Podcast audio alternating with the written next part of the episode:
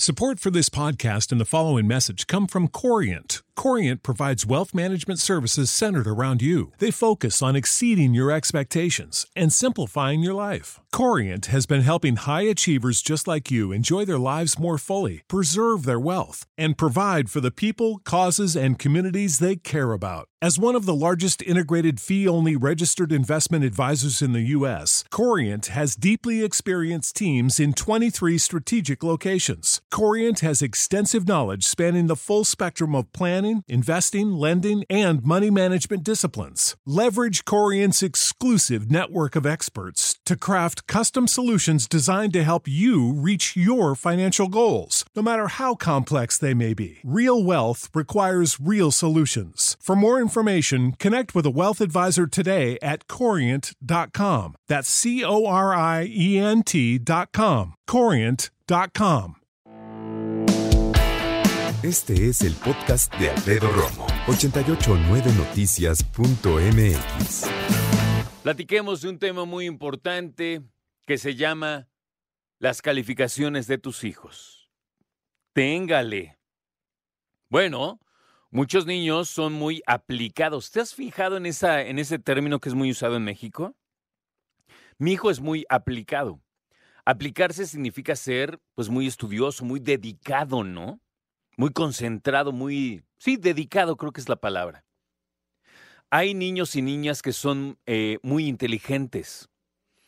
Y hay otros a quienes nos costó mucho trabajo estudiar con el sistema tradicional escolar. Eso es muy importante.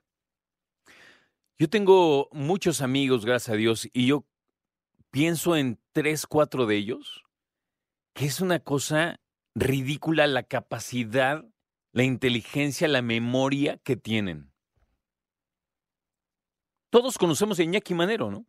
Iñaki tiene una mente privilegiada. Además de que, claro, Iñaki la nutre, ¿no? Iñaki lee muchísimo desde que era muy chiquito, me ha platicado muchas veces, ¿no?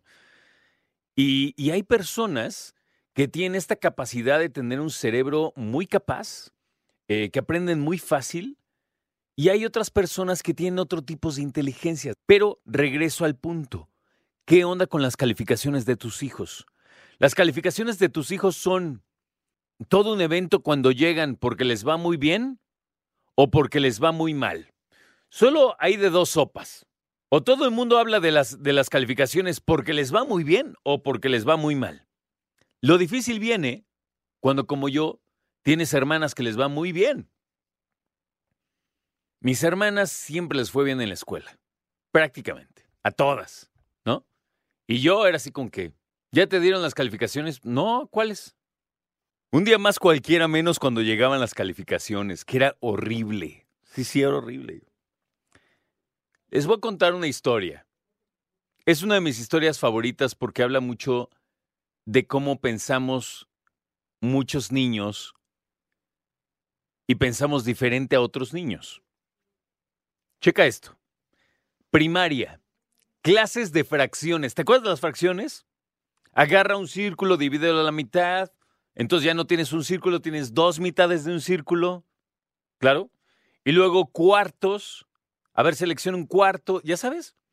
De repente la maestra, echándole todas las ganas del mundo, saca un gran ejemplo y dice, ok, y hace un círculo en el pizarrón y dice, este es un pastel. Hoy es cumpleaños de René. ¿No?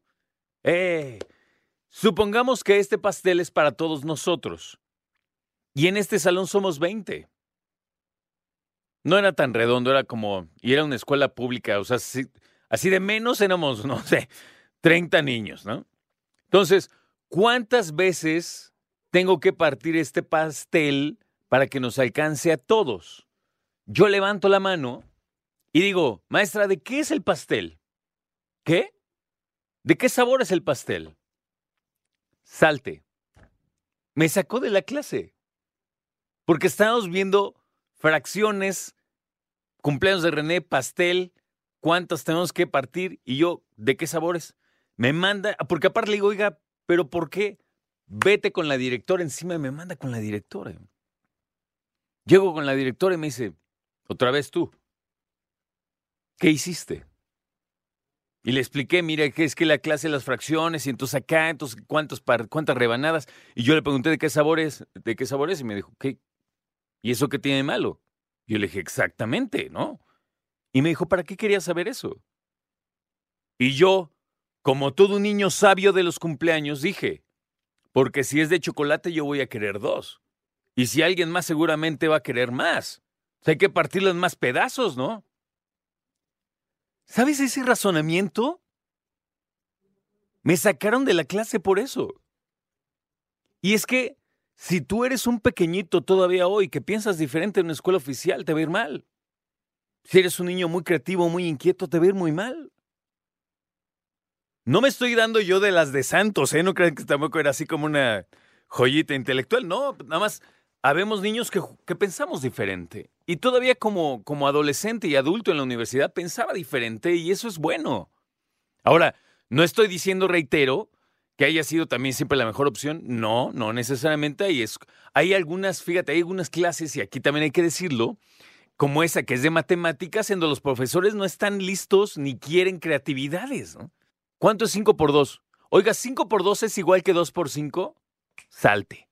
Seguramente también lo van a sacar, ¿no? Porque no, no hay lugar para, para jugar, para crear, para. ¿No? Y entonces, cuando hablamos de las calificaciones, hay muchos niños que sufren con ellas. Y yo te quiero preguntar, tú como papá, ¿qué estás haciendo al respecto? ¿Les pegas?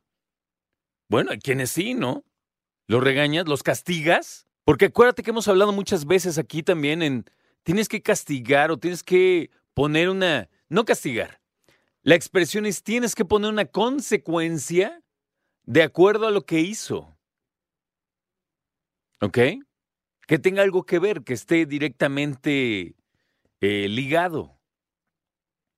Como por ejemplo, si una niña hoy tiró el agua en la mesa de la casa y le dijeron, tiraste el agua, Ah, entonces no vas a jugar Xbox. Y todo así como que, tiene que ver una cosa con otra, ¿ok?